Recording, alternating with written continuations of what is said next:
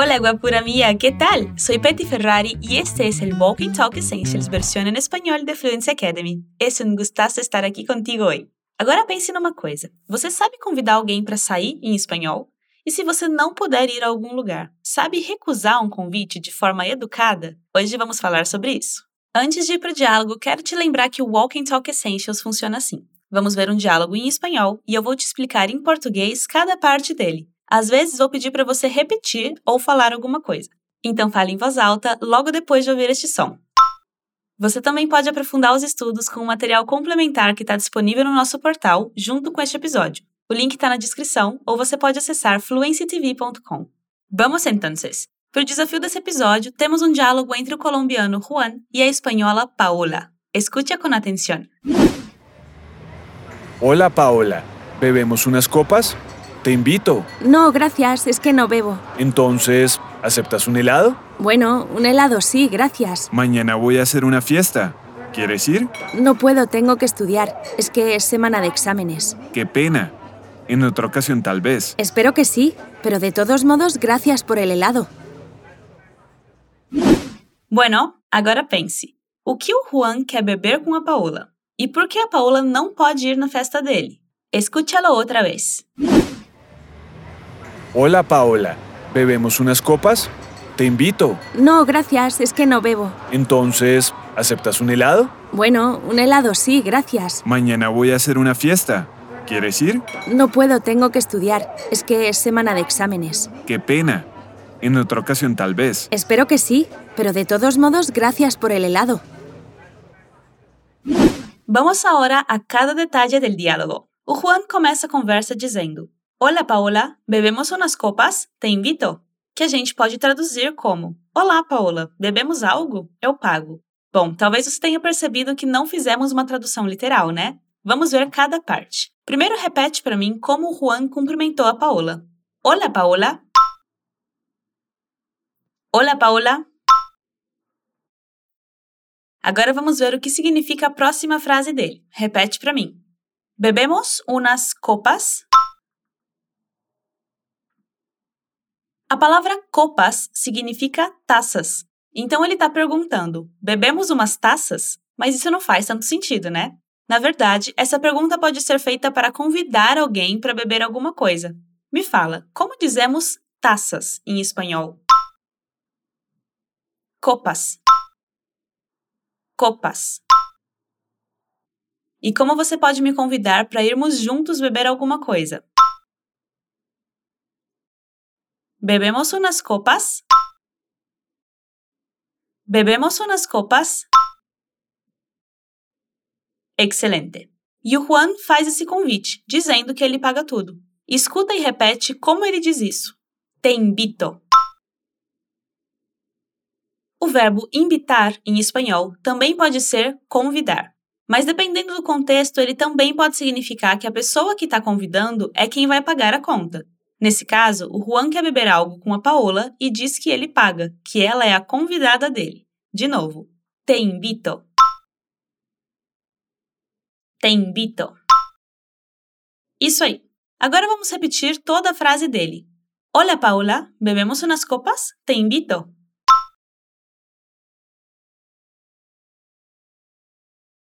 Maravilha! Mas a Paola precisou recusar o convite dele. Escuta o que ela diz. No, gracias, es que no bebo.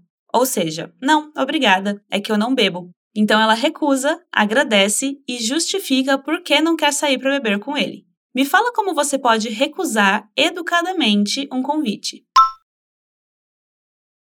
No, gracias. No, gracias. Muy bien. E para justificar, ao invés de começar a frase com porque, a Paola usou a forma es que. Repete. Es que. Es que. E agora me fala que você não bebe. No bebo. Es que no bebo. Es que no bebo. Outra forma de falar isso é usando o verbo tomar. Fica assim, repete depois de mim. Es que no tomo. Es que no tomo. Muy bien. Juntando todas as partes agora, imagina que eu te convidei para sair para beber. Me fala, como você pode recusar, agradecer e dizer que não bebe? No, gracias, es que no bebo. Muy bien. Mas o Juan não vai desistir tão fácil assim de convidar a Paola. Por isso ele diz: Entonces, ¿aceptas un helado? Ou seja, então você aceita um sorvete? Você prestou atenção na palavra que ele usou para dizer sorvete? Qual é? Me fala. Helado. Un helado.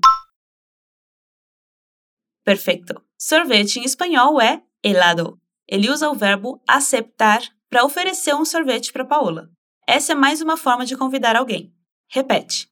¿Aceptas un helado? ¿Aceptas un helado? E como se diz então em espanhol? Entonces. Entonces, ¿aceptas un helado? Genial! Dessa vez a Paola aceita. Bom, eu também não recusaria um sorvete. Ela diz: Bueno, un helado sí, gracias. Ou seja, bom, um sorvete sim, obrigada. Repete: Un helado sí. Lembre-se de conectar os sons entre as palavras. Un helado sí. Mais uma vez, agora a frase completa. Bueno, un helado sí, gracias. Bueno, un helado sí, gracias. Isso é. O Juan, não satisfeito com só um sorvetinho, continua convidando a Paola. Ele diz: Mañana voy a hacer una fiesta. ¿Quieres ir? Ou seja, amanhã eu vou fazer uma festa. Você quer ir? Para falar do futuro, ele usou a estrutura voy a hacer. Repete para mim. Voy a hacer. Voy a hacer. Quando você quiser falar do futuro em espanhol, essa é uma das formas. Você só precisa conjugar o verbo ir e depois colocar a partícula a seguida por um verbo no infinitivo. Vamos praticar? Como você diz vou comer em espanhol? Voy a comer. E se você quer me perguntar, usando o tu, se eu vou dormir? Vas a dormir?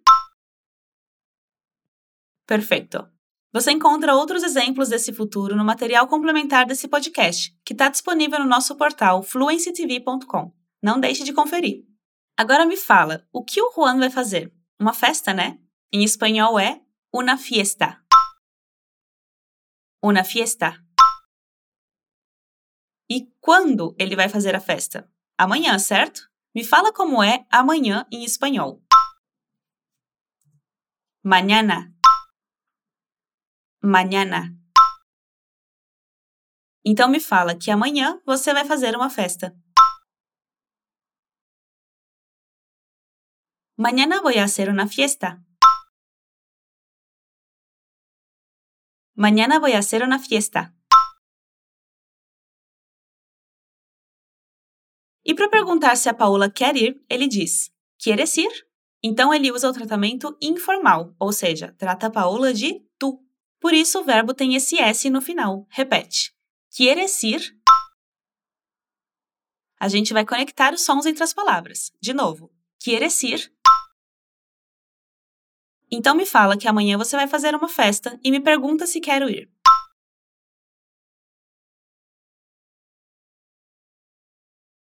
Mañana voy a hacer una fiesta. ¿Quieres ir?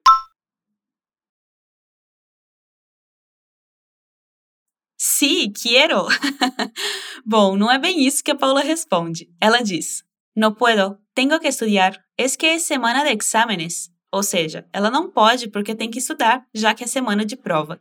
Vamos por partes. Como você me diz que não pode? No puedo. O verbo é poder, mas a gente muda um pouquinho na hora de conjugar e fica assim: puedo. Me fala de novo. No puedo. No puedo. Muy bien. Então ela não pode porque tem que estudar, né? Como se diz tenho em espanhol? Tengo. Tengo. E estudar, como é? Estudiar. Estudiar. Agora me fala que você tem que estudar. Tengo que estudiar. Tengo que estudiar. Perfeito. E para justificar isso, ela mais uma vez usa o es que e fala que é semana de provas. Prova em espanhol pode ser examen. Repete: examen. No plural fica assim, repete: exámenes. Exámenes. Es semana de exámenes.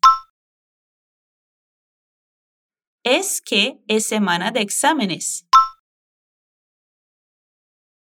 Maravilha! Vou te ajudar a repetir uma última vez toda a frase da Paola. Repete depois de mim. No puedo, tengo que estudiar. Es que es semana de exámenes. Maravilha! O Juan ficou um pouco triste com essa resposta e disse: Que pena, em outra ocasião, talvez. Para expressar que sentimos pena por uma situação, também podemos dizer que pena em espanhol. Repete: Que pena! Que pena! E o Juan espera que a Paula possa aceitar esse convite em outro momento, em outra ocasião, quem sabe. A palavra ocasião fica assim, repete. Ocasión. Muito cuidado para fazer um som de S mesmo. De novo. Ocasión. Agora repete essa frase. En outra ocasión, talvez. A gente conecta as palavras mais uma vez. De novo. En otra ocasión, tal vez. Qué pena. En otra ocasión, tal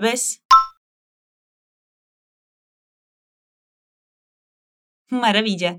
E a Paula também espera poder aceitar um desses convites. Ela fala: Espero que sim, pero de todos modos, gracias por el helado. Que significa: Espero que sim, mas de qualquer forma, obrigada pelo sorvete. Me fala que você espera que sim. Espero que sí. Espero que sí. Agora vamos ver uma expressão para dizer mas, de qualquer forma. Em espanhol, a expressão de qualquer forma é assim, repete. De todos modos. De todos modos. E a palavra mas em espanhol é pero. Pero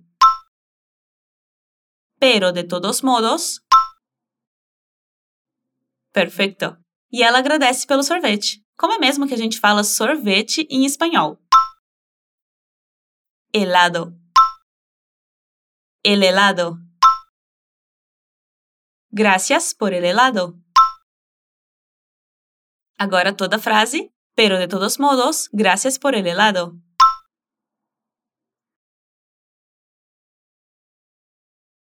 Pero de todos modos, gracias por el helado.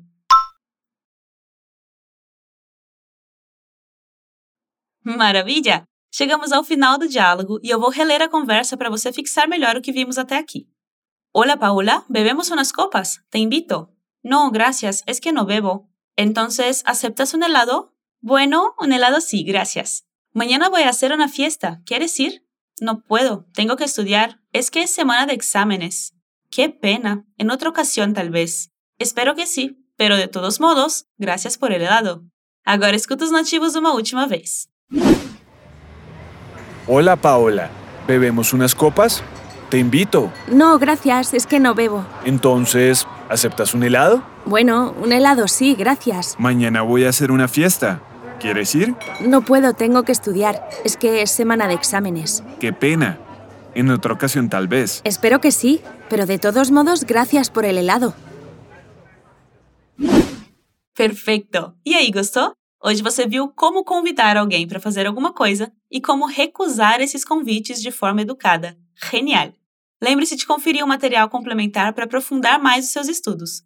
Ele está disponível junto com este podcast no nosso portal fluencytv.com ou você pode acessar o link da descrição do episódio. Você também pode voltar a escutar este Walk and Talk quantas vezes quiser, até sentir que esse conteúdo está na ponta da sua língua. Soy Petty Ferrari y fue un gusto acompañarte hoy durante esta práctica de español. Un besito y nos vemos en otro episodio del Walk and Talk versión en español. Adiós.